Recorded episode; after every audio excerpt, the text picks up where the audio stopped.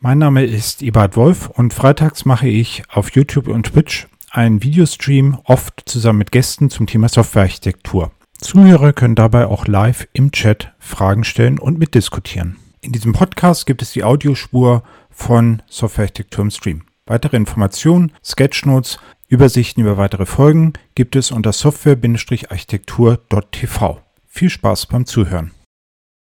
So, dann ähm, herzlich willkommen zu einer weiteren Folge von Softwarearchitektur im Stream. Heute, das ist glaube ich das zweite Mal, dass ich so etwas tue, ähm, geht es exklusiv um das Thema, äh, was ihr definiert habt, also um verschiedene Fragen, die sich vor allem im Formular angesammelt haben. Und äh, über die würde ich heute mal ähm, diskutieren. Und Anfangen möchte ich mit einer Frage, die sich da schon äh, länger sozusagen angesammelt hat. Und zwar habe ich dafür auch tatsächlich mal was vorbereitet. Äh, ich schaue mal kurz, dass wir das hier uns anschauen können.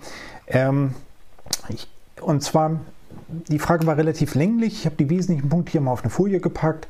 Also hier ist die Aussage, bis vor kurzem hat die, das Unternehmen, für das ich gearbeitet habe, mit einem monolithischen, monolithischen Produkt angefangen. Jetzt machen sie irgendwie Microservices. Das ist so ein typisches äh, Thema, was auch ganz viele Kunden von mir im Moment haben, was irgendwie auch, glaube ich, ein Beratungsschwerpunkt von uns bei InnoQ und von mir insbesondere ist. Und ähm, die erste Frage, also es bedeutet, es ist eine Architekturänderung. Und äh, die Frage ist halt, was sind die Ziele? Das ist halt etwas, was sich ähm, hier daraus nicht ergibt. Also die Aussage ist ja nur, wir migrieren hin zu einer Microservices-Architektur. Warum ist hier irgendwie nicht gesagt? Und Ziele kann es jetzt viele geben. Also es kann zum Beispiel das Ziel geben, dass man einzelne Microservices getrennt voneinander skalieren kann. Da ist dann der Vorteil, ich muss nicht den großen Monolithen skalieren, sondern ich kann mehrere Instanzen von einem Teil haben, also zum Beispiel von einem Microservice. Ich kann Teamunabhängigkeit versuchen zu erreichen. In jedem Microservice kann ich potenziell andere Technologien benutzen. Ich kann also Technologieentscheidungen runter, runterbringen in die Teams, statt sie zentral treffen zu müssen. Und ich, jedes Team kann auch getrennt voneinander deployen. Das wäre also eine weitere, ein weiteres mögliches Ziel. Resilience könnte ein Ziel sein. Microservices können getrennt voneinander ausfallen. Wenn in einem Microservice ein Memory Leak ist, bedeutet das noch lange nicht, dass die anderen mitgerissen werden. Oder ein weiteres Thema, was noch potenziell da sein könnte, wäre, dass man öfter deployen will und dafür will man kleine, unabhängig deploybare Einheiten haben. Diese Frage, was denn nun die Ziele sind, die ist hier nicht beantwortet, aber das ist eigentlich die entscheidende Frage und deswegen war ich für, für diese Frage äh, sehr, wie soll ich sagen, dankbar, weil es ein gutes Beispiel dafür ist, wie man jetzt an so eine Architekturentscheidung und an eine Bewertung einer Architekturentscheidung rangeht. Also das heißt, hier ist halt die Frage, was ist eigentlich das Ziel und wir können jetzt anhand von dem, was wir wissen, nicht wirklich beantworten, ob das eine gute Entscheidung ist, weil wir das Ziel nicht kennen. So, ähm, jetzt geht die Geschichte aber weiter. Also die nächste Aussage ist, es gibt einen Code-Generator und der wird verwendet, um Microservices-Module zu bauen, basierend auf einer API-Spezifikation. Es baut dann eine Struktur und aus, außerdem eine Implementierung bis hin in den Domain-Layer. Ähm, das ist also die zweite Architekturentscheidung. Die erste Architekturentscheidung ist, wir benutzen Microservices. Die zweite Architekturentscheidung ist, wir benutzen irgendwie einen Generator. Und ähm, da ist auch wieder die Frage, was das Ziel ist. Also Ziele für einen Generator könnten sein, dass man zum Beispiel versucht, die Abstraktionsebene hochzuziehen. Wir haben ähm, eine relativ umfängliche Folge gemacht, da habe ich jetzt bedauerlicherweise hier den Link nicht reingetan, findet man aber auf unserer Webseite äh, mit dem Markus Völter. Der hat darüber diskutiert, wie wir denn nun mit Hilfe von Domain-Specific Languages, wo auch ein Generator hinterhängen kann, wie wir also mit Domain-Driven, äh, mit Domain-Specific Languages, hinter denen Generator hängen kann, die Abstraktionsebene erhöhen können. Wir können dort also dann sagen, wir haben eine spezielle Sprache für das spezielle fachliche Problem. Da ist dann die Idee, eigentlich die Abstraktionsebene eben zu erhöhen, dadurch besser produktiv zu werden, bessere Modelle zu entwickeln, solche Geschichten. Ähm, hier hört sich das jetzt eher technisch an. Nicht? Also hier geht es darum, dass man irgendwie eine API-Spezifikation hat und so weiter. Das heißt, ich bin mir nicht sicher, ob dieses Ziel und das, was wir in der Folge diskutiert haben, dort tatsächlich das Ziel ist. Aber das wäre jetzt etwas, was man halt hinterfragen müsste. Ähm, die nächste Aussage ist, dieser Ansatz, der dort existiert, ist halt relativ flexibel. Aber in einigen Fällen nutzen die Teams einfach blind das, was generiert worden ist. Und obwohl das in vielen Fällen nicht wirklich notwendig ist, und ich habe dort irgendwie eine starke Kopplung. Ähm, das ist jetzt spannend, weil das ist also erstmal eine Konsequenz aus dem Handeln. Das heißt also, was hier in der Frage beschrieben wird, ist, wir benutzen den Generator. Was sich dadurch ergibt, ist, dass die Teams blind irgendwelche Sachen verwenden. Jetzt ist die Frage, ob das beabsichtigt ist oder nicht. Ähm, und diese Frage ist tatsächlich, glaube ich, auch nicht einfach zu beantworten, denn manchmal sind Generatoren so eine Art Kontrollwerkzeug, habe ich hier hingeschrieben. Also ich mache es eben so, dass ich einen Generator schreibe. Dieser Generator generiert Code. Dadurch setze ich bestimmte Entscheidungen de facto um, weil das eben dann dementsprechend in der Implementierung äh, drin ist und es ist relativ schwer, das zu ändern. Ähm, ich finde das schwierig, weil hier aus meiner Sicht gegen eins von den Grundkonzepten, das ich zumindest gut finde, äh, ja, verstoßen wird. Und zwar ist das das Grundkonzept, dass Architekten, Architektinnen, auch Entwickler und Entwicklerinnen eigentlich für sich selbst denken sollten. Das heißt, wenn ich eine Umgebung schaffe, in der so etwas blind befolgt wird, mache ich dadurch in meinen Augen einen Fehler, weil ich dadurch dafür sorge, dass Feedback nicht gegeben wird und dass ich nicht dazu komme, das zu verbessern. So, das heißt also, hier ist meiner Ansicht nach eine negative Konsequenz, aber das wäre jetzt etwas, was ich in einem, in einem Review machen würde. Ich würde halt versuchen herauszufinden, ob das tatsächlich so ist, weil das ist ja jetzt erstmal die Aussage von einem Beteiligten. Es könnte sein, dass es da irgendwie auch andere konkurrierende Meinungen zugibt. So, es geht dann weiter. Ähm, die weitere Aussage ist, dass dieser Generator also eine interne Infrastruktur an Libraries mitbringt, die eine ganze Menge an äh, Dingen ähm, einziehen. Also zum Beispiel habe ich dann ein bestimmtes Framework und eine bestimmte Sprachversion an dieser Stelle, die halt festgetackert ist.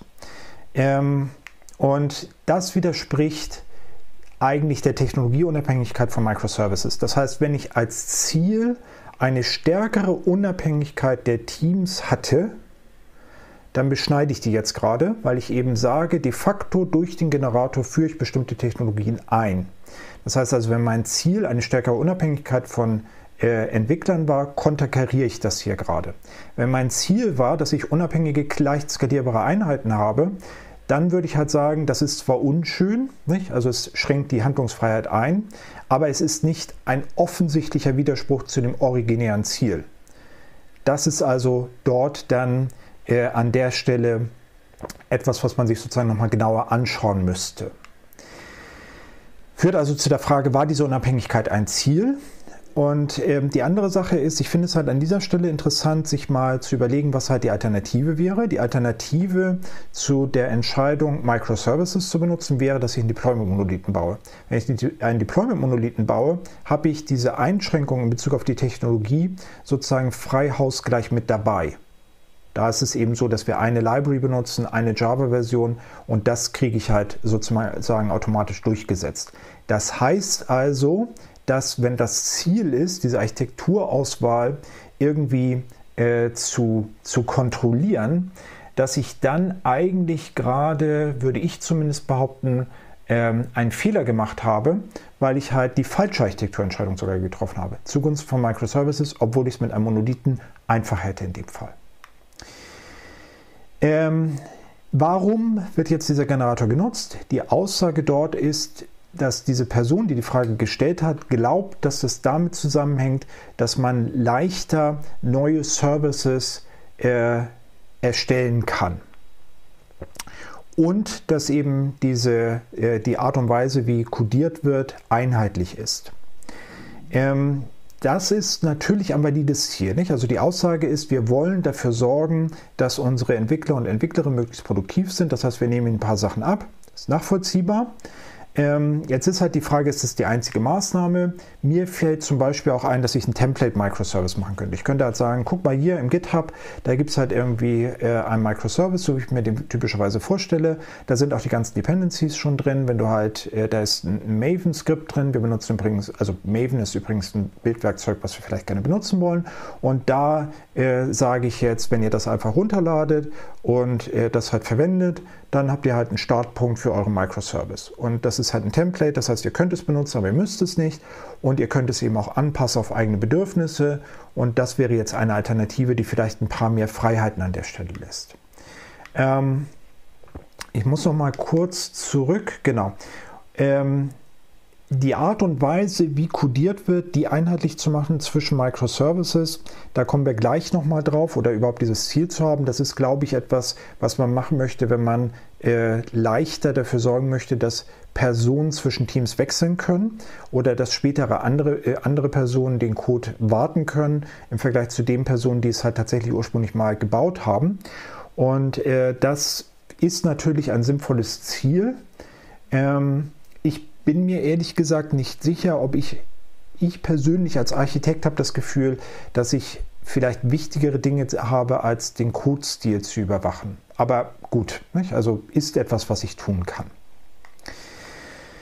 Ähm, so, jetzt ist halt die Frage, ist das etwas, was ich in größeren standardisierten Enterprises wie Versicherungen oder, äh, oder Banken, Bankumfeld nicht vermeiden kann? Ähm, ich muss ja gestehen, dass mein Problem dabei ist, dass damit implizit gesagt wird, eine große Organisation, die eine Versicherung ist, ist prinzipiell anders und muss anders Architektur betreiben, als eine große Organisation wie Google es zum Beispiel darstellt. Ich würde behaupten, die Größe ist hier irgendwie nicht der Punkt. Jetzt kann man natürlich sagen, naja, Banken haben halt eine größere Ver äh, Verantwortung, bin ich mir auch nicht sicher. Also Google ist zum Beispiel eben äh, ja auch dabei und versucht, ähm, Leute, die äh, chinesische Opposition, Oppositionelle beispielsweise, denen eine sichere Infrastruktur zur Verfügung zu stellen. Wenn sie das nicht hinbekommen, kostet das halt potenziell Menschenleben. Das ist also auch durchaus ein Unternehmen, was halt eine äh, gewisse Anforderung hat an einigen Stellen. Nicht? Also es ist tatsächlich ja so, dass dort äh, wichtige Informationen sozusagen übertragen werden und nicht Betriebssysteme wie Android beispielsweise sind eben auch sehr, sehr wichtige Infrastruktursachen, äh, die auch wiederum ein hohes Risiko haben. Wenn ich halt in Android einen Sicherheitsbug habe, kann das auch eben äh, wie ich schon sagte, aufgrund von Ausspionieren von irgendwelchen Oppositionellen oder aufgrund von anderen Dingen Geld oder eben Menschenleben kosten. Deswegen bin ich mir nicht sicher, ob das halt nur an der Größe hängt. Man kann natürlich argumentieren, dass Banken halt die größere Verantwortung haben. Wie gesagt, ich bin mir da nicht sicher. Und da fängt wieder die Frage an mit den Zielen von den Microservices. Man sagt ja auch, dass ich eben vielleicht mehr Unabhängigkeit haben will. Das konterkariere ich hier halt. Und ähm, ich tippe eigentlich eher darauf, dass es hier so eine Kulturfrage gibt. Also ich hatte es anfangs gesagt, wenn so ein Generator eingesetzt wird als Kontrollwerkzeug, ist das eine, indirekt eine Aussage über die Kultur des Unternehmens. Das bedeutet nämlich dann, dass man sagt, wir müssen halt Entwickler kontrollieren, nicht unterstützen, sondern kontrollieren. Und das ist eben etwas, was äh, tatsächlich am Ende, glaube ich, eine Kulturfrage ist. So und von daher ähm, bin ich mir an dieser Stelle, also würde ich halt behaupten, das ist nicht inhärent. Also ich wäre überrascht, wenn bestimmte Branchen so einen Ansatz auf jeden Fall benötigen. Aber es ist eben so, dass bestimmte Kulturansätze, bestimmte Arten, wie man halt Software entwickelt, da zu bestimmten Konsequenzen führen. Ähm, dann ist halt die nächste Frage, also das war sozusagen ein bisschen Vorgeplänkel. Jetzt kommen halt die tatsächlichen Fragen, die diese Person gestellt hat. Das ist übrigens übers Formular gekommen, deswegen auch anonym. Und da ist halt die Frage, was sind deine Erfahrungen bezüglich Microservices in derselben Organisation? Sollten, selbe, sollten alle dieselbe Sprache, dieselbe Sprachversion, dieselben Submodulen, die, dieselben Packages, dieselben Libraries haben? Und meine Antwort wäre halt vielleicht, und das hängt eben davon ab, wie einfach Entwickler zwischen Teams wechseln können. Also jetzt auch wieder dasselbe Thema. Was ist das Ziel einer solchen Maßnahme? Das hatten wir vorhin diskutiert. Vermutlich, dass Entwickler zwischen Teams wechseln können. Ist das eine Anforderung? Dann würde ich diese Maßnahme eventuell ergreifen. Ansonsten finde ich persönlich das ein bisschen schwierig. Für mich da auch wieder eine Kulturfrage ich habe halt das Gefühl, dass da implizit ein Vorteil drin ist, und zwar das Vorteil, wenn ich eben loslege und sage, liebe Entwickler, liebe Entwicklerin, wählt doch bitte die Technologie aus, die für euch den meisten Sinn macht. Dann laufen die Entwickler und Entwicklerinnen irgendwie los und sagen, und benutze ich halt das, wovon ich gerade was in der, in, in, äh, in der Zeitschrift gelesen habe. Das hörte sich ganz interessant an. Ähm, Mache ich halt. Ähm, das wären dann sozusagen Spielkinder. Und diese Spielkinder, die halt verantwortungslos mit irgendwelchen Technologien irgendwie umsetz, äh, irgendetwas umsetzen, werden wahrscheinlich in jeder Situation so oder so eine Herausforderung darstellen. Das heißt, ich bin mir nicht sicher, ob ich jetzt dadurch, dass ich sehr restriktive Maßnahmen ergreife, dieses Problem tatsächlich beseitige. Wenn ich restriktive Maßnahmen ergreife, wird man diese Maßnahmen wahrscheinlich eben wenn das Spielkinder sind, unterlaufen. Das führt dazu, das habe ich auch tatsächlich in mindestens einem Projekt gesehen, dass dort eigentlich nicht solche Leitplanken vorgegeben waren, wo man also sehr klar sagt, das ist die Programmiersprache, das sind die Libraries, sich aber de facto zwei Standards etabliert haben, die auch historisch, kulturell sozusagen erklärlich sind. Es gab nämlich am Anfang zwei Projekte, die ja zwei unterschiedliche Technologien benutzt haben und diese beiden Technologien haben sich dann sozusagen in das große gemeinsame Projekt weiter fortgepflanzt. Das ist also tatsächlich ein kulturelles Thema. Und äh, es gab dann bestimmte, ich sage mal Nischen, nicht Machine Learning mit Python beispielsweise, wo dann andere Ansätze genutzt worden sind. So, und das ist nicht entstanden, indem man gesagt hat, das sind unsere beiden strategischen Technologiestacks, sondern indem man, indem man die, die Teams de facto hat arbeiten lassen. Und ähm, das ist eben dort, dort äh, die Aussage. Da kommt jetzt gerade der Kommentar. Also ich habe noch die beiden Fragen im, im Chat äh, in YouTube habe ich gesehen. Vielen Dank dafür. Ich denke auch, dass wir das noch hinbekommen. Ähm, Verbauti bei, bei äh, Twitch sagt gerade, ob jede Antwort in diesem äh, in diese, äh, kommt darauf an sein wird. Ja, nicht darauf läuft es letztendlich hinaus, aber eigentlich gibt es hier schon eine sehr klare Antwort. Die Antwort ist halt Architekturmaßnahmen, um, ohne die Ziele zu kennen. Äh, es macht keinen Sinn, dass eigentlich zu diskutieren. Ich mache es jetzt ja trotzdem, indem ich mir halt versuche zu überlegen, für welche Ziele eine Architekturmaßnahme sinnvoll ist. Das ist eigentlich hier so ein bisschen der Kern der Diskussion. Ähm oder soll ich den Teams Werkzeuge und Libraries anbieten und minimale Guidelines, um äh, dann irgendwie sozusagen Reibungsverluste zu vermeiden beim Deployment und äh, bei Delivery? Ähm, wie viel Freiheit sollte man den Teams geben? Ähm, also da steckt ja, also da, da steht dieses englische Wort Offer, also ich biete an, das finde ich immer super. Also wenn man halt Teams unterstützt, ist das sicher immer eine gute Sache. Ich wüsste nicht, warum das eine schlechte Sache sein sollte, außer dass dadurch irgendwie Aufwand entsteht. Aber Teams zu unterstützen ist grundsätzlich erstmal super. Teams zu zwingen, würde ich nur an der Stelle machen, wenn, ich das, wenn es tatsächlich nicht anders geht.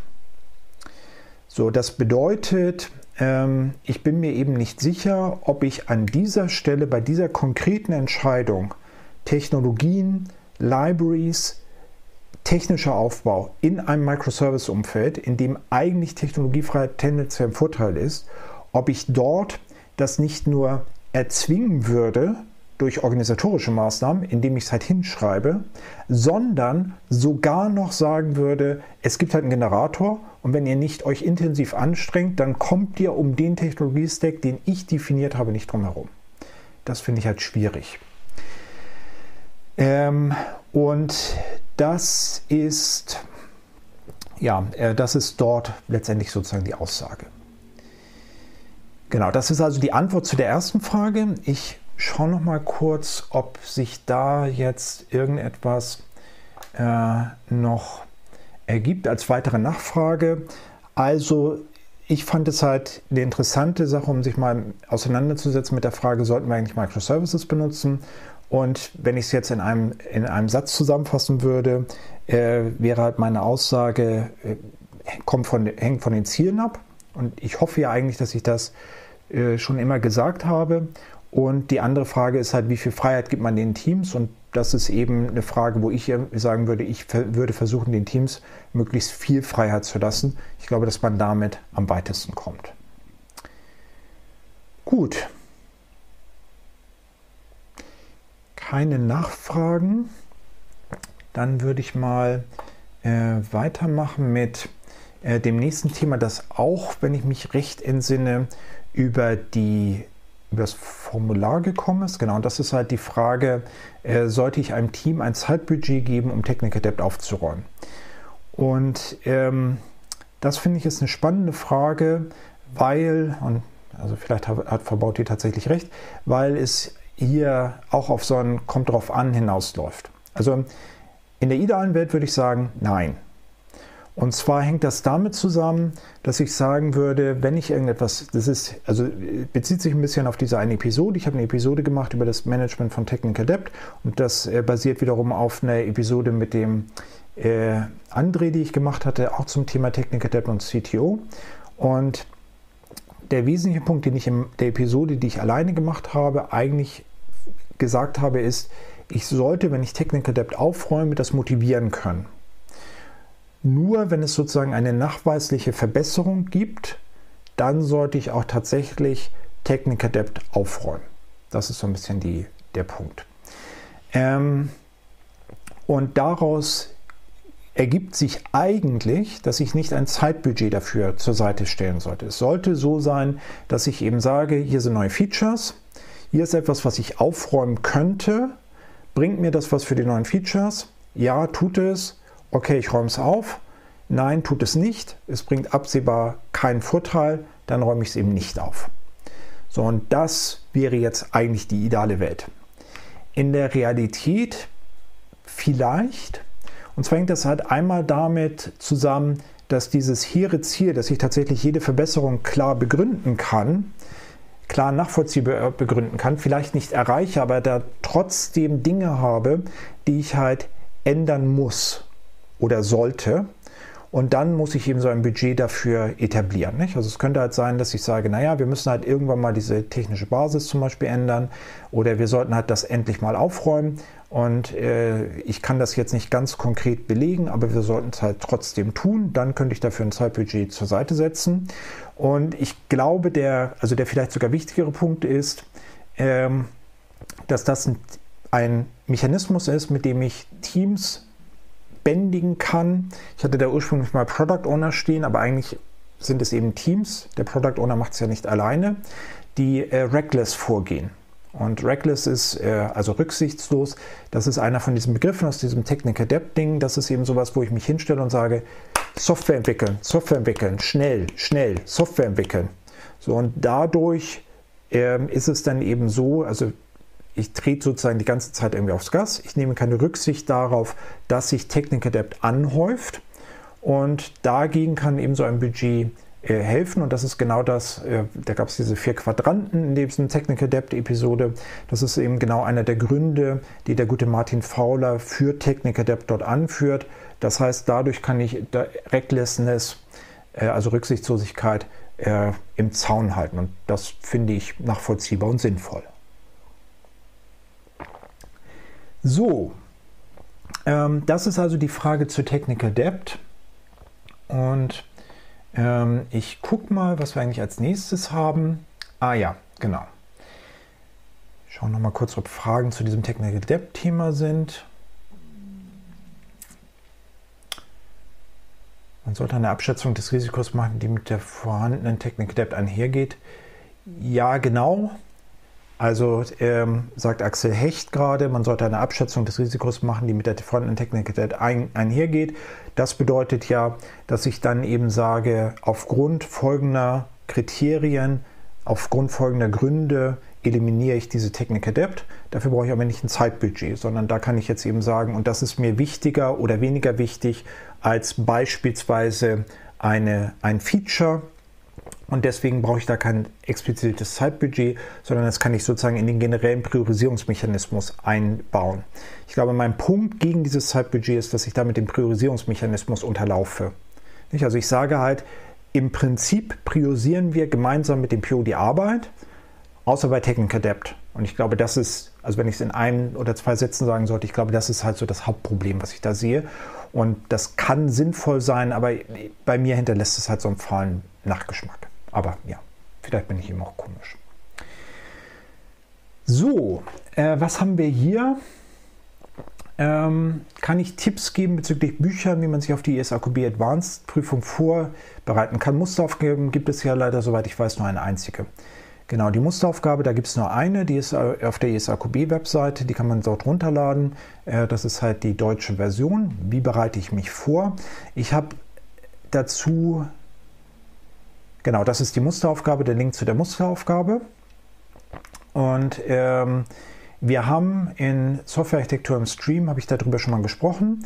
Ich habe auch im Heise Architektur Podcast mit äh, Carola Lilienthal und Gernot Starke darüber eine Episode gemacht. Wir haben auch vor kurzem jetzt nochmal äh, dieselbe Episode ein bisschen gestrafft und auf Englisch für den ISAQB gemacht. Das heißt, da sind weitere äh, äh, Dinge, auf die ich jetzt sozusagen erstmal hinweisen wollen würde. Da sind zum Beispiel auch Links drin, ich glaube mindestens bei dem zur Architekturzertifizierung. Ich habe mir jetzt überlegt, dass ich trotzdem nochmal in ein paar Minuten erzähle, was sozusagen aus meiner Sicht die Highlights sind. Und ich bin mir auch nicht sicher, ob ich das schon mal gemacht habe. Von daher ist das vielleicht nochmal hilfreich. Ähm, und das erste, also ich kann es auch gut kombinieren mit einer weiteren Frage, die gekommen ist, nämlich die Frage, hast du Tipps für den Einstieg in Softwarearchitektur für erfahrene Entwickler und Entwicklerinnen, nehme ich an. Äh, und dort wäre meine Antwort eigentlich der ESAQB Foundation Level. Und ähm, das ist auch die Antwort auf ESAQB Advanced Level. Der ESAQB Advanced Level, die Zertifizierung, die Aufgabe, die dort gestellt wird, ist im Prinzip, entwickle eine vernünftige Architektur. Und ähm, das ist etwas, was eigentlich im ESAQB Foundation Level diskutiert wird. Und äh, da habe ich mich jetzt dazu entschieden, jetzt nicht mich irgendwie nochmal hinzustellen und zu sagen, hey, hier sind übrigens ähm, all die Bücher und sonst was. Achso, übrigens, ich werde die Links, die ich hier jetzt zeige, irgendwie auch nochmal in die Shownotes reinpacken. Ich glaube, das ist irgendwie relativ einfach, auch beim, beim Podcast dann in die Shownotes. Dann braucht ihr dann nur raufzuklicken. Ähm, es gibt halt das Foundation Curriculum, das hat Referenzen und dort steht im Prinzip drin, welche Inhalte dort drin sind und die Referenzbücher plus eine ESAQB Foundation Schulung oder zumindest das Foundation, äh, das Curriculum ist, glaube ich, tatsächlich eine vernünftige Basis für Softwarearchitektur und, Software, äh, und den Einstieg in Softwarearchitektur und ist außerdem tatsächlich das, was aus meiner Sicht inhaltlich im Advanced Level der wesentliche Punkt ist bei der Zertifizierung. Wenn ich eine Architektur entwerfen will, dann sagt der Foundation Level, wie ich das irgendwie mache. Und es gibt bestimmte Dinge, die dort vertiefen. Also zum Beispiel äh, gibt es ein Modul über Architekturdokumentation. Das ist natürlich super, wenn ich eine Architektur dokumentieren will, wie zum Beispiel bei so einer Aufgabe. Aber es ist nicht unbedingt notwendig. Unbedingt notwendig ist das, was ich im Foundation Level lerne. So, ich habe jetzt mal Folgendes gemacht und habe mal ähm, eine Aufgabe aus der Musteraufgabe, Link hattet ihr ja gesehen, äh, rauskopiert. So, und da steht folgendes, da steht Teilaufgabe 1, Qualitätsanforderungen. Leiten Sie Qualitätsszenarios aus dem Fallbeispiel ab und ordnen Sie diese eine fachliche Wichtigkeit zu. Erstellen Sie einen Qualitätsbaum, der den Zusammenhang mit, relevanten, mit den relevanten Qualitätsmerkmalen zeigt. Filtern Sie die wichtigsten Qualitätsziele heraus und gewichten Sie diese. Stellen Sie bitte dar, welche Qualitätsmerkmale von welchen Qualitätsszenarien beeinflusst werden. So, dann stehen da erwartete Ergebnisse, drei bis fünf Qualitätsziele als Tabelle pro Ziel, Qualitätsmerkmal und kurze Motivation des Zieles, zwei bis drei Sätze pro Ziel, sowie die Gewichtung des Ziels. Ein, Ausqual ein ausformuliertes Qualitätsszenario pro Qualitätsziel, jeweils mit fachlicher Wichtigkeit, ein Qualitätsbaum als Grafik. So, der erste Tipp, den ich dort konkret habe, ist, die Struktur des Dokuments sollte jetzt folgendes sein. Ich habe eine Überschrift, da steht drüber Lösung Teilaufgabe 1. Ich weiß gar nicht mehr, wie es hieß, ähm, entwickle Qualitätsszenarien oder so. Dann habe ich dort drei bis fünf Qualitätsziele. Also habe ich dort wahrscheinlich eine Unterüberschrift mit Qualitätsziel irgendwas. Und dann steht dort ein Qualitätsmerkmal, eine Motivation und eine Gewichtung in zwei bis drei Sätzen. Und dann steht das nächste Qualitätsziel da, das nächste und das nächste. Es ist eine bedingt gewinnbringende Strategie, dort nur zwei Qualitätsziele hinzuschreiben und zu sagen, ich habe nicht mehr gefunden. So, und der andere Grund, warum ich das, das heißt also, ich sollte dort tatsächlich in der Anzahl korrekt sein. Und der andere Grund, warum ich das gerade diskutiere, ist, es kann einem halt leicht passieren, wenn man halt das irgendwie nicht ganz präzise in der Struktur anpasst, dass man jetzt sagt, ähm, ich schreibe hier keinen Satz oder ich habe plötzlich zwei Qualitätsziele statt drei bis fünf oder wie auch immer. Deswegen ist es gut, diese Struktur tatsächlich ganz direkt aus der Aufgabe abzuleiten. Das ist einfach als sozusagen als Sanity-Check eine wichtige Sache. So, dann habe ich Qualitätsszenarien. Das wären pro Ziel 1, also müsste ich mindestens 1. Also ich bin auch nicht böse, wenn es irgendwie zwei sind oder so, das ist aber mein persönliches Problem. Also müsste ich dort drei bis fünf Qualitätsszenarien haben. Wenn ich dort weniger habe, ist irgendetwas schief. Und dort müsste jetzt eben auch für jedes das Ziel und die Wichtigkeit sein und dann ein Qualitätsbaum. Warum sage ich das? Ich sehe halt sonst häufig, also das extreme Gegenbeispiel wäre ein vollständig ausgeführtes ARC42-Template. Da wäre die Struktur völlig anders. Man kann sich natürlich auch eigene Strukturen überlegen. Sich an der Aufgabe zu orientieren, macht es den Prüfern einfacher. Und der andere Punkt ist, dass ich darüber einfach einen Sanity-Check machen kann und nachgucken kann, ob ich wirklich, wirklich die Aufgabe gelöst habe. Und deswegen ist das halt für mich ein wichtiger Tipp. Also eine Lösung, die sich nicht strikt an die Struktur der Aufgaben hält, hat meiner Ansicht nach schon eine Herausforderung. So, und ich habe außerdem diese Aufgabe ausgewählt, weil äh, wir reden halt über Qualitätsszenarien und irgendwie ist dieser Begriff nicht so ganz klar. Also ich bin jetzt nicht sicher, ob ich so die ganz perfekte Definition habe, aber ich glaube, ich bin zumindest einigermaßen tief dran. Was ist ein Qualitätsszenario? Ich habe ein Event, der auf das System einwirkt, also zum Beispiel eine Benutzung, eine Änderung oder ein Ausfall. Das wirkt auf das System ein und dann habe ich eine Metrik, die ich daraus ableite. So, Schauen wir uns mal etwas an. Das System muss intuitiv bedienbar sein. Ist das ein Qualitätsszenario? Wenn das so wäre, müsste ich ein Event haben. Habe ich hier ein Event? Ich sehe kein Event. Habe ich eine Metrik? Intuitiv ist irgendwie keine richtige Metrik. Ist das validierbar? Also wenn, ich, äh, wenn mich jemand fragt, ob VI ein intuitiv bedienbarer Editor ist, würde ich halt sagen, nee, auf keinen Fall. Wenn, ich, äh, wenn mich jemand fragt, ob Emacs ein intuitiv äh, bedienbarer Editor ist, würde ich sagen, ja, aber auf jeden Fall. Und ähm, das ist sicher bei äh, einigen meiner Kollegen und Kolleginnen völlig anders. Und äh, für Leute, die halt irgendwie Text-Edit oder sowas gewöhnt sind, ist es sowieso nochmal völlig anders. Das heißt also, das ist etwas, was irgendwie, also nicht die Intuitivität, ist etwas, worüber wir lange diskutieren können. So, das bedeutet, das ist kein Qualitätsszenario. Es ist weder formal ein Qualitätsszenario, noch ist es so, dass es mir wirklich hilft. Also es hilft mir nicht, weil wenn ich halt am Ende ein Stück fertige Software habe dann können wir lange darüber diskutieren, was mit dem Intuitiv eigentlich wirklich gemeint ist. So, hier ist ein Benutzungsszenario. Ein neuer Benutzer registriert sich. Meine Metrik ist, nur einer von 1000 Benutzern ruft die Hotline an. Damit teste ich die Einfachheit der Benutzung. Denn nur einer von 1000 ruft die Hotline an. Es ist also offensichtlich einfach benutzbar. Also man könnte jetzt noch weitere Metriken einfügen. Zum Beispiel, dass ich eine bestimmte Menge an Leuten, äh, die halt mit der Registrierung beginnen, sie auch tatsächlich erfolgreich abschließen oder was auch immer. Hier ist es jetzt so, dass wir, wenn das System in Produktion ist, das objektiv messen können. Wir setzen halt jemanden an die Hotline und fragen, wie viele Leute rufen denn die Hotline an, wenn sich die Leute registrieren. Und auf der anderen Seite äh, können wir uns jetzt irgendwie hinstellen und können sagen, wie viele Leute registrieren sich halt.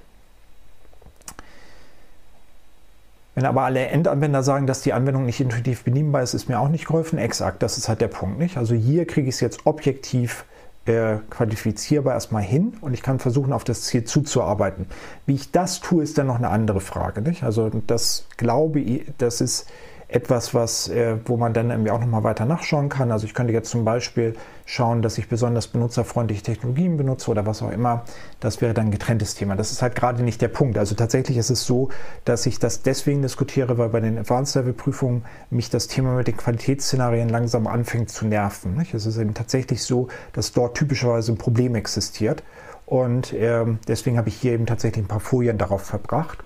Wir können uns das nochmal weiter angucken. Also äh, hier ist leider der Text ein bisschen kaputt. Das System muss leicht änderbar sein oder einfach änderbar sein. Nicht? Korrektes Deutsch. Ist das ein Qualitätsszenario? Wo ist der Event? Wo ist die Metrik? Ist das validierbar? Also auch da wieder, nicht das, was ich als Entwickler äh, einfach änderbar finde, können andere Leute halt ganz schrecklich finden. Hier ist ein Änderungsszenario. Eine neue Sprache soll unterstützt werden, ein neues Local soll unterstützt werden und die Metrik ist, es gibt keine Code-Modifikation und es dauert zwei Tage. Das können wir validieren. Nicht? Wir können halt sagen, äh, das System soll jetzt irgendwie auch Hebräisch unterstützen. Kriegen wir das ohne Code-Modifikation hin und wie lange dauert das? Und Hebräisch ist halt insbesondere lustig, weil die halt natürlich von, die schreiben halt von rechts nach links, nicht von links nach rechts, wie wir es halt tun. Oder wie, wie man es in der deutschen Sprache tut, äh, so sollte ich das vielleicht sagen. Und äh, deswegen ist es halt insbesondere eine, Lust, eine, eine interessante Anforderung und ein, ein interessantes Thema. Das können wir dann tatsächlich später validieren. Wir können nämlich sagen, hier ist die fertige Anwendung, übersetzt das Ding mal nach Hebräisch und dann werden wir halt schauen, ob es zwei Tage dauert. So, und wenn nicht, haben wir es halt gerissen. So, das ist zum Beispiel auch ein schönes Qualitätsszenario. Der Ausfall einzelner Komponenten darf keine Auswirkungen haben.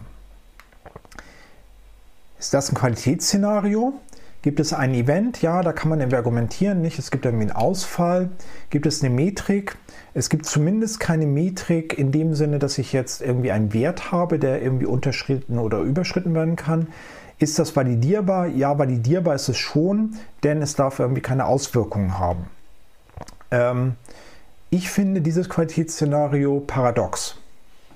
Also die Aussage ist, eine Komponente meines Systems kann ausfallen und das hat keine Auswirkung.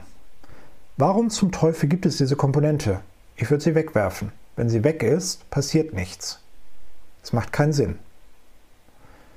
So, und das ist deswegen gefährlich, weil es eigentlich sagt, also weil es ein unrealistisches Ziel ist oder weil es ein unrealistisches, ja, es ist am Ende eigentlich ein unrealistisches Ziel oder irgendetwas ist nicht, irgendjemand hat irgendetwas nicht verstanden. Also entweder das Ziel ist unrealistisch oder es ist nicht klar, was der Ausfall einer Komponente bedeutet oder was keine Auswirkungen eigentlich bedeutet. Wie kann ich das sinnvoll hinbekommen? Ich kann sagen, ein Server fällt aus sowas passiert, sondern sage ich, das System darf höchstens für zwei Stunden nicht verfügbar sein und ich darf keine Daten verlieren. Ehrlich gesagt würde ich bei dem zweiten wahrscheinlich auch nochmal diskutieren. Ich glaube halt, dass man vielleicht eher so ein Zeitfenster haben will, nicht? Dass man sagt, Daten, die halt länger als eine Minute bereits in dem System vorgelegen haben, die gehen halt nicht verloren. Nicht? Dann hat man ein definiertes Zeitfenster. Das ist validierbar, ich kann halt den Server, nicht, ich nehme halt den Server, ich haue mit dem Hammer so lange raus, rauf, bis er ausfällt. Dann gucke ich nach, wie lange dauert es, bis das System wieder da ist. Stoppuhr, zwei Stunden oder weniger, alles fein. Und ich kann irgendwie nachgucken, sind die Daten, die ich eingegeben habe, noch da oder sind die weg. So. Und ich glaube, dass man mit den beiden äh, Ansätzen eigentlich, also das sind so die, die wesentlichen Dinge, die mir einfallen, was bei dieser Advanced Level Prüfung wichtig ist. Der Rest ist dann, da kann ich auch nochmal auf die Episode halt verweisen, die ich dort aufgenommen habe. Der Rest ist dann eben so, dass dort ähm, aus diesen Qualitätszielen Maßnahmen abgeleitet werden. Das heißt also, die Fragen, die man dann irgendwie stellen muss, ist, wie kann ich jetzt diese Sachen zum Beispiel technologisch lösen? Aber das sind die Dinge, wo ich ehrlich gesagt ähm, eher weniger Probleme sehe. Bei den Qualitätsszenarien bin ich halt irritiert, weil das ist ein Teil von der ESAQB Foundation äh, Ausbildung. Das ist auch zentral. Also diese nicht funktionalen Anforderungen, Qualitätsszenarien vernünftig zu verstehen, ist eine zentrale Herausforderung für Architektur. Und irgendwie gibt es da halt eine, ein Problem. Nicht? Also irgendwie ist es halt so, dass sich das nicht durchgesetzt hat.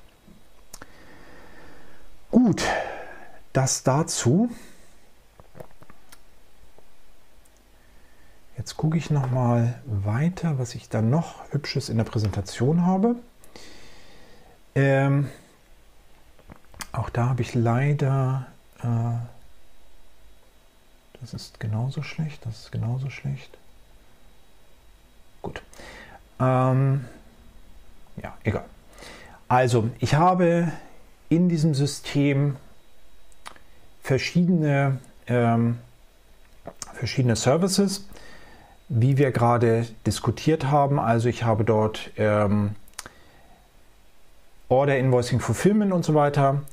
Und äh, die Frage ist jetzt, wie kriege ich es hin, dass diese verschiedenen ähm, Services gemeinsam auf irgendeiner Seite ähm, Dinge darstellen können.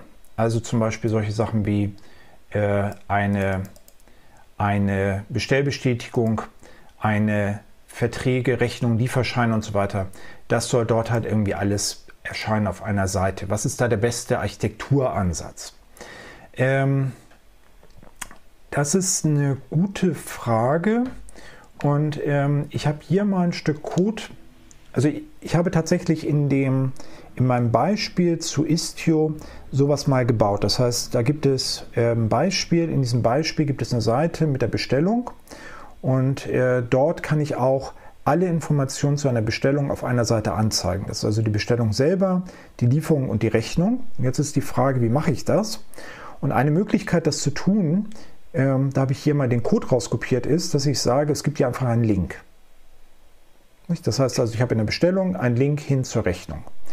So, und dann ist die Schnittstelle eigentlich nur die, der Link. Sprich, ich muss mir halt irgendwie Gedanken machen über die URL, die dort irgendwie ist. Und äh, die URL äh, von der Rechnung wäre jetzt an dieser Stelle eben äh, leicht ermittelbar aus der URL für äh, Order.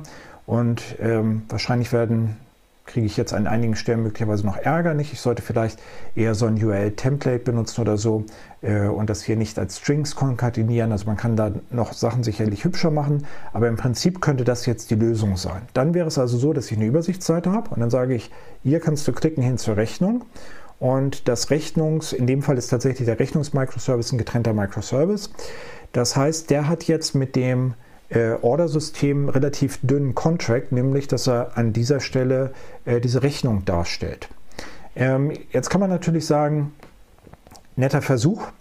Ähm, damit hast du halt eine Seite mit Links. Das ist vielleicht nicht die Anforderung. Ich will alle drei Sachen in einer Seite haben. Was ich dort machen kann, ist, ich kann Folgendes tun. Ich kann jetzt sagen, und so ist es dort tatsächlich implementiert, dass es dort eine CSS-Klasse gibt, mit der ich sage, das ist ein Link, der embedded werden soll. Und dann habe ich ein Stück JavaScript-Code, der im Wesentlichen sagt, alle diese äh, Links, die ich dort habe, die ersetze ich dann mit äh, einem Verweis auf die ähm, oder da kopiere ich dann den Inhalt des Dokuments tatsächlich rein. Das heißt also, ich habe diese, diesen Hyperlink und diesen Hyperlink, den ersetze ich jetzt eben durch das, was sich als HTML dahinter verbirgt. So, das wäre also dort im Wesentlichen die Idee, die ich halt erstmal anwenden würde. Ich sollte vielleicht noch sagen, das ist so ein bisschen ein Disclaimer. Äh, das ist jetzt nicht so wirklich das, wo ähm, ich also es gibt andere Kollegen, zahlreiche andere Kollegen und Kolleginnen, die da deutlich tiefer drin stecken als ich. Das ist das, was ich irgendwie dort gebaut hätte. Ähm, es gibt auch noch ein paar andere Ansätze. Ich habe hier zum Beispiel nochmal äh, die verschiedenen, das Microservices Praxisbuch, das diskutiert solche Ansätze für UI-Komposition. Und es gibt hier insbesondere auch die Microservices Rezepte und die sind kostenlos runterladbar. Da ist das, was ich gerade gezeigt habe mit JavaScript kurz erwähnt, aber es ist auch viel ausführlicher nochmal darüber diskutiert, wie man das auf dem Server komponieren kann.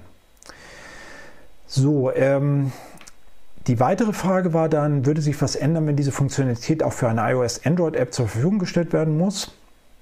Auch da eine Sache, die ich vielleicht einen Kollegen oder eine Kollegin, die sich da besser auskennt, fragen müsste. Allerdings ist die Frage eben äh, jetzt erst vor sozusagen vor kurzem äh, eingetroffen. Das heißt, ich habe das ehrlich gesagt nicht getan. Ähm, man kann halt eine Webview machen. Nicht? Und dann kann ich halt in der Anwendung in einer Webseite so ein HTML genau anzeigen. Webviews unterstützen auch äh, JavaScript und CSS und sowas. Und dann habe ich dort irgendwie eine Lösung. So, das heißt also, aus meiner Sicht könnte man dort beispielsweise Webviews benutzen an der Stelle. So, was haben wir noch? Ach so, genau. Ähm, wir haben zwei Folgen gemacht zu diesem Thema mit meinen Kollegen und Kolleginnen. äh, Franzi Joy und, und Lukas zum Thema Frontend-Architektur. Da haben wir verschiedene weitere Dinge diskutiert, beispielsweise Micro-Frontends und verschiedene andere Ansätze, die halt auch darauf basieren, so eine UI-Komposition zu machen. Das ist also etwas, was man sich dann nochmal angucken kann. Das wären also so zusätzliche äh, Quellen, die man sich anschauen kann. Genau, so. Ähm, jetzt muss ich noch mal kurz schauen. ob irgendwas noch über das Formular gekommen ist.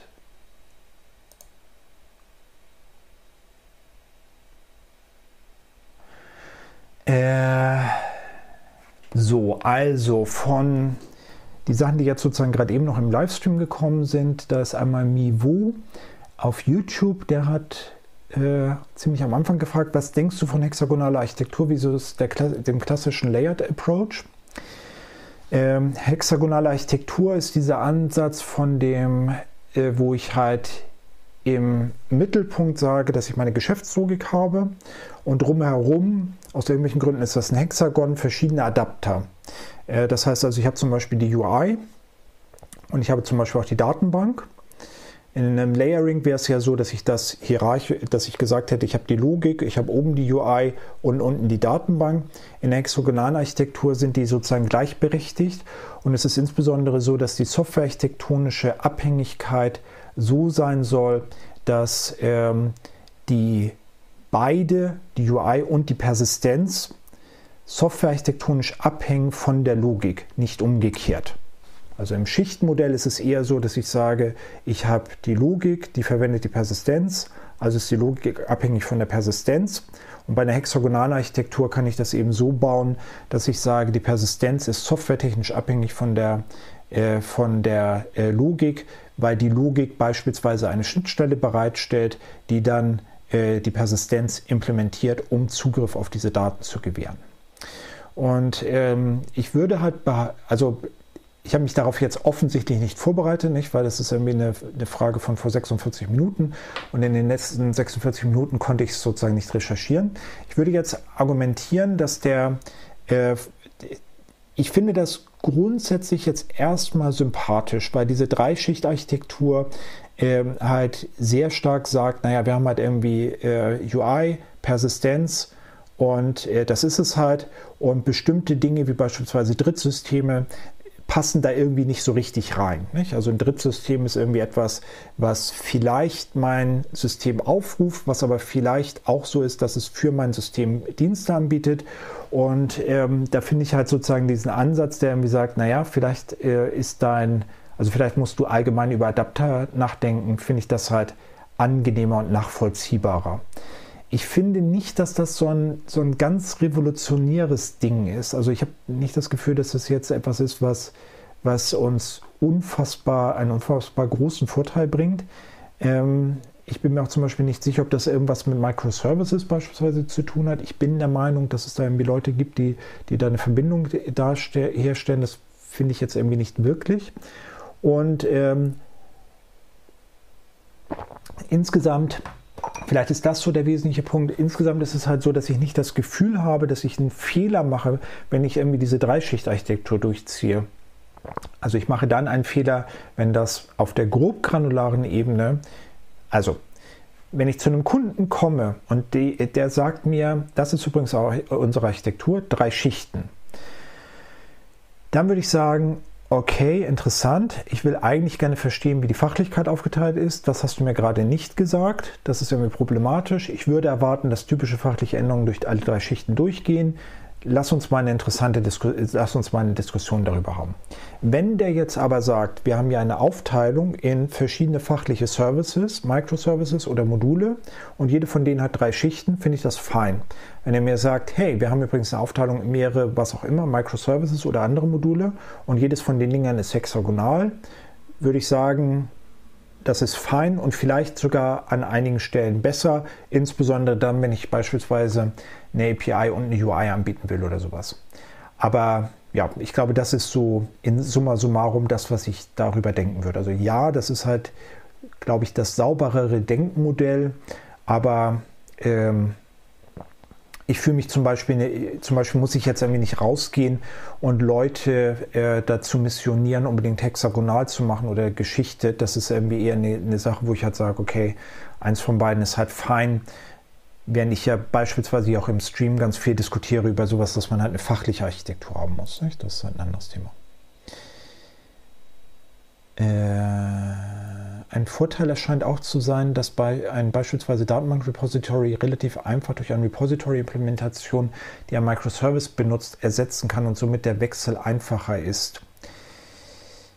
Da sind jetzt verschiedene Sachen drin. Also da ist jetzt, ähm, also da wäre mir nicht klar, warum das nicht eine Persistenzschicht auch machen könnte. Ich könnte halt auch die Persistenzschicht austauschen gegen was anderes, also zum Beispiel gegen ein Microservice. Ich bin mir allerdings nicht sicher, ob ich das tun würde. Äh, ein Microservice, der nur Persistenz anbietet, ist eine Aufteilung eines Systems in Microservices nach Schichten. Das halte ich für eine schlechte Idee. Und ähm, das wäre halt für mich da sozusagen ein, ein Grund dagegen. Und der andere Punkt ist, deswegen ist dieses Beispiel vielleicht auch ganz gut, ich bin mir sehr unsicher, ob das tatsächlich geht. Also, ich sage, ich würde Folgendes argumentieren, nicht, aber darüber müsste man halt diskutieren. Ich will typischerweise in der eine äh, verschiedene Repositories potenziell in einer Transaktion zusammenbinden. Klammer auf, da kann man jetzt drüber diskutieren. Es ist eben so, dass im Domain-Driven Design eigentlich gesagt wird, dass eine Transaktion nur ein Aggregate umfasst. Ein Repository hat zu, typischerweise Zugriff auf einen Aggregate-Typ. Das heißt, es ist irgendwie die Frage, ob es äh, Transaktionen über Repositories, Aggregates hinweg geben soll, aber nehmen wir das mal an. Dann könnte ich das mit einer Datenbank und einer äh, Persistenzschicht oder einem Persistenzadapter in einer hexagonalen Architektur sehr einfach implementieren. Transaction Begin, im Hintergrund geht eine Transaktion und eine Datenbank-Connection auf, alle Aufrufe an diesen Adapter, an diesen Persistenzadapter, gehen halt dann in derselben Datenbank, äh, zur selben Datenbank, derselben Transaktion. Dann mache ich Transaction Commit und am Ende habe ich die Transaktion beendet. Wenn ich jetzt das Ding durch Microservices ersetze und ich rufe das erste Repository auf und das zweite Repository, und das sind zwei getrennte verteilte Kommunikationen, habe ich keine Transaktionsklammer. Das heißt, die Semantik hat sich geändert und da komme ich auch nicht drum herum.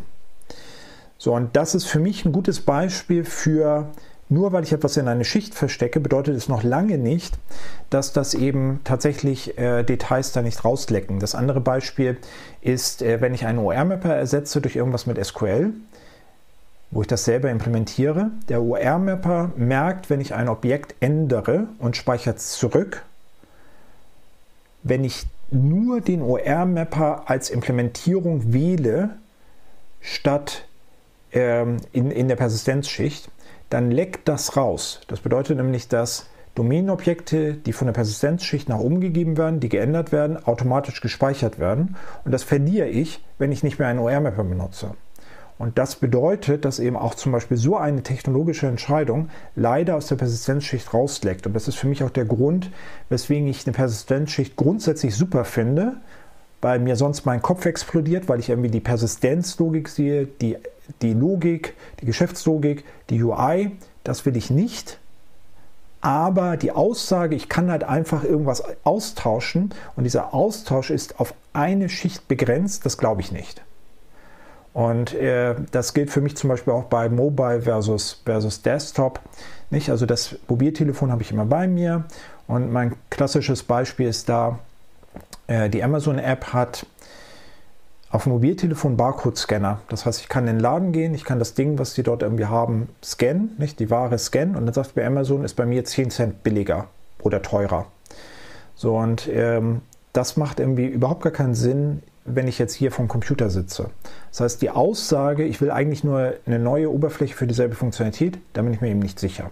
So, dann kommen irgendwie bei Mobile zum Beispiel auch andere Constraints in Bezug auf auf die, den, den Transfer, die Transfervolumina dazu. Das heißt also, da ist halt möglicherweise auch etwas, wo eine Schicht diese Änderung nicht umfassen kann. Deswegen bin ich da pessimistisch. Und by the way, wenn ich die Persistenzschicht auswechsel, äh, das ist nicht eine Änderung, das ist keine Änderung, auf die ich optimieren würde. Nicht? Also wenn das meine häufigste Änderung ist, auf die ich optimieren will, das Projekt ist komisch. So, dann kommt als nächstes die Frage von dem Christian Koch. Wie sollte erfahrungsgemäß in der Architekturarbeit das Verhältnis von Top-Down-Entscheidungen, Leitplanken, Makroarchitektur versus Bottom-up konkrete Probleme ansehen, lösen sein? Das finde ich ist eine ganz spannende Frage äh, und ich war kurz davor, das vorhin noch schon einzuschieben. Ähm, weil wir ja ganz am Anfang über diese Microservices-Technologien und diese Sachen halt äh, sozusagen diskutiert haben. Und ich dachte, es würde da reinpassen. Ich bin mir eigentlich mittlerweile nicht mehr so sicher. Ich würde, also in meiner Vorstellungswelt würde ich sagen, es gibt zwei unterschiedliche Ebenen. Also ich würde behaupten, es gibt diese Ebene, äh, die sagt, ich arbeite ich arbeite an einem konkreten fachlichen Problem und äh, das ist etwas, wo ich dann eher auf dieser Mikroarchitekturebene da, äh, drin bin. Und äh, das wäre aus meiner Sicht auch eine von den Sachen, wo ich erwarten würde, äh, dass man äh, eigentlich eben Bottom, das, was du jetzt, Christian, äh, Bottom-up-Entscheidungen nennst, dass man das treffen muss. Und dann gibt es halt irgendwie ähm, dann gibt es eben äh, irgendwie noch die, die Geschichte, dass äh, man sozusagen das Gesamtsystem im Blick behalten muss. Das bedeutet, dass ich dort jetzt äh, irgendwie ähm, versuche, das gesamte System zu strukturieren und übergreifende Fragen zu lösen. So, das heißt also, wenn ich eine Fachlichkeit, es gibt nach meinem Empfinden sozusagen diese Geschichten mit, ich habe eine Fachlichkeit, eine Fachlichkeit ist idealerweise in einem Modul und das ist etwas, was eher so eine Mikroarchitekturentscheidung dann beeinflusst. Und es gibt dann irgendwie diese Sachen mit, ja, aber das ist irgendwie ein übergreifendes Thema, also zum Beispiel, wie deployen wir denn hier überhaupt, was sind so Programmiersprachen, die wir benutzen wollen die potenziell eben auf dieser Makroarchitekturebene sind und eher auf der strategischen Ebene sind. Und ich würde behaupten, also ich finde bei der Frage schwierig die, aus, die, die äh, Formulierung, wie das Verhältnis sein sollte. Ich glaube, das sind unterschiedliche Perspektiven und es gibt unterschiedliche Leute, die auf unterschiedlichen Ebenen arbeiten. Das heißt, wenn ich einen Architekten oder eine Architektin habe, der für eine bestimmte fachliche Funktionalität verantwortlich ist, wird das eher jemand sein, der konkrete Probleme löst im Sinne von fachliche Themen implementieren. Und das ist natürlich die wichtigste Arbeit. Wir werden dafür bezahlt, fachliche Probleme zu lösen. Und dann gibt es irgendwie äh, Leute, die sagen, okay, aber wir müssen das Gesamtsystem, wir müssen uns über übergreifende Fragen irgendwie Gedanken machen. Und ich empfinde das eher als eine Hilfsfunktion, um eben den Leuten, die tatsächlich die richtigen Probleme, also ich finde das in der Frage eigentlich schön formuliert, konkrete Probleme, nicht? Also das sind die Leute, die die richtigen Probleme lösen und die wir, man halt unterstützen muss, soweit es notwendig und sinnvoll ist. So, und ich glaube, dass es unterschiedliche Leute sind, die auf unterschiedlichen Ebenen arbeiten. Nicht? Also das oder zumindest unterschiedliche Rollen. Also ein Enterprise-Architekt wird nicht die konkreten fachlichen Probleme eines Unternehmens äh, äh, lösen. Ein Systemarchitekt eines Systems, an dem 100 Entwickler arbeiten, wird nicht konkrete fachliche Probleme lösen. Jemand, der halt in einem Scrum-Team arbeitet, wird das sehr sicher tun. Und ich glaube, darüber ergibt sich dann da der Unterschied. Oliver Drothbohm hat gerade geschrieben, dass äh, Safe on, on Set ist aber eigentlich eine JPI JPA Hibernate Eigenheit, das muss nicht generell für OR-Mapper gelten. Genau, guter Hinweis.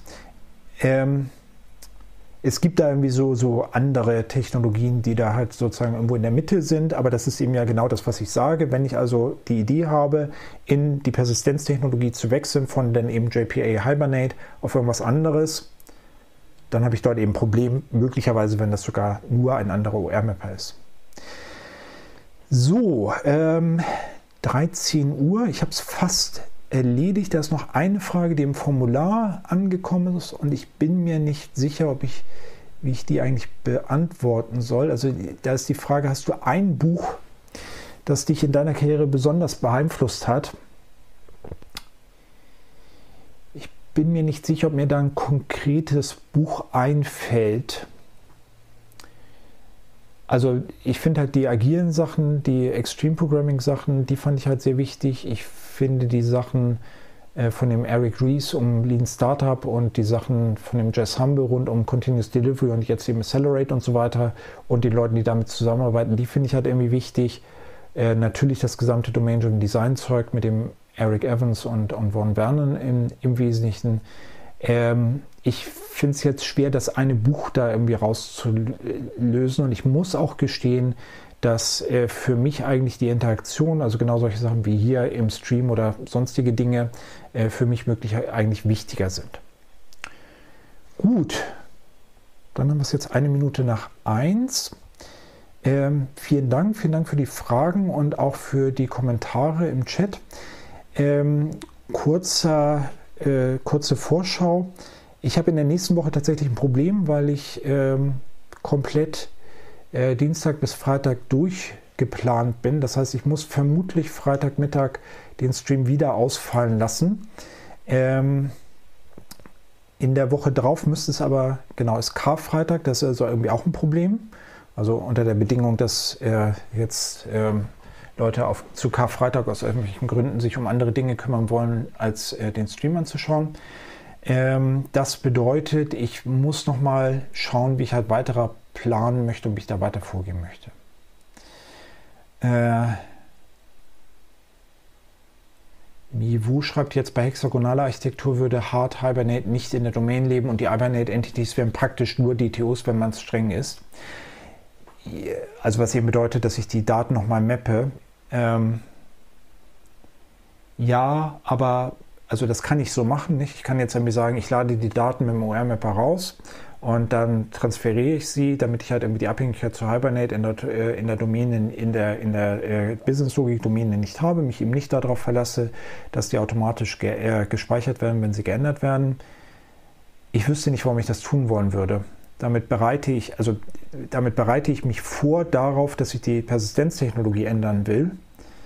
Ist das das Szenario, was mir typischerweise ins Haus steht und ist dann dieses Problem äh, sozusagen das kleinste Problem. Also ich würde, ich finde es immer, immer schwierig, ähm, da, also eigentlich bedeutet das für mich, dass ich Aufwand treibe, in diesem Fall eben DTOs und diese ganzen Geschichten baue, äh, für einen Fall, der wahrscheinlich nicht eintritt, nämlich dass ich die Persistenzschicht austausche und diesen Aufwand würde ich persönlich nicht treiben, es sei denn, dass ich das irgendwie vorhersehen kann. Nicht? Also wenn mir jemand sagt, ja, wir werden halt wahrscheinlich irgendwann von JPA und Hibernate weggehen, aus irgendwelchen Gründen, und dann haben wir das halt irgendwie, dann haben wir halt diese Möglichkeit, Objekte, die sich geändert haben, zu entdecken, ähm, Objekte, die sich geändert haben, dass die automatisch gespeichert werden, die haben wir dann halt irgendwie nicht. Das müssen wir beachten. Dann würde ich nicht sagen, okay, wir machen aktiv die Augen davor zu, aber einfach so ohne dass ich absehen kann, dass ich die Persistenzschicht ändern wollen würde, würde ich das nicht tun, weil ich halt erwarten würde, dass äh, ohne dieses Feature die Implementierung einfacher ist. Und das wäre für mich jetzt das übergeordnete Ziel. Genau. Vielen Dank. Vielen Dank fürs Zuschauen. Vielen Dank für die vielen Fragen. Und äh, wie gesagt, also weitere Folgen wird es, äh, werde ich dann auf Twitter entsprechend mitteilen. Und äh, dann sehen wir uns. Du darfst nur nicht tanzen. Ach so, ja, guter Punkt. Wir könnten natürlich äh, Freitagmittag eine äh, Tanzsession machen. Äh, einfach aus Protest. Gut, dann bis dahin.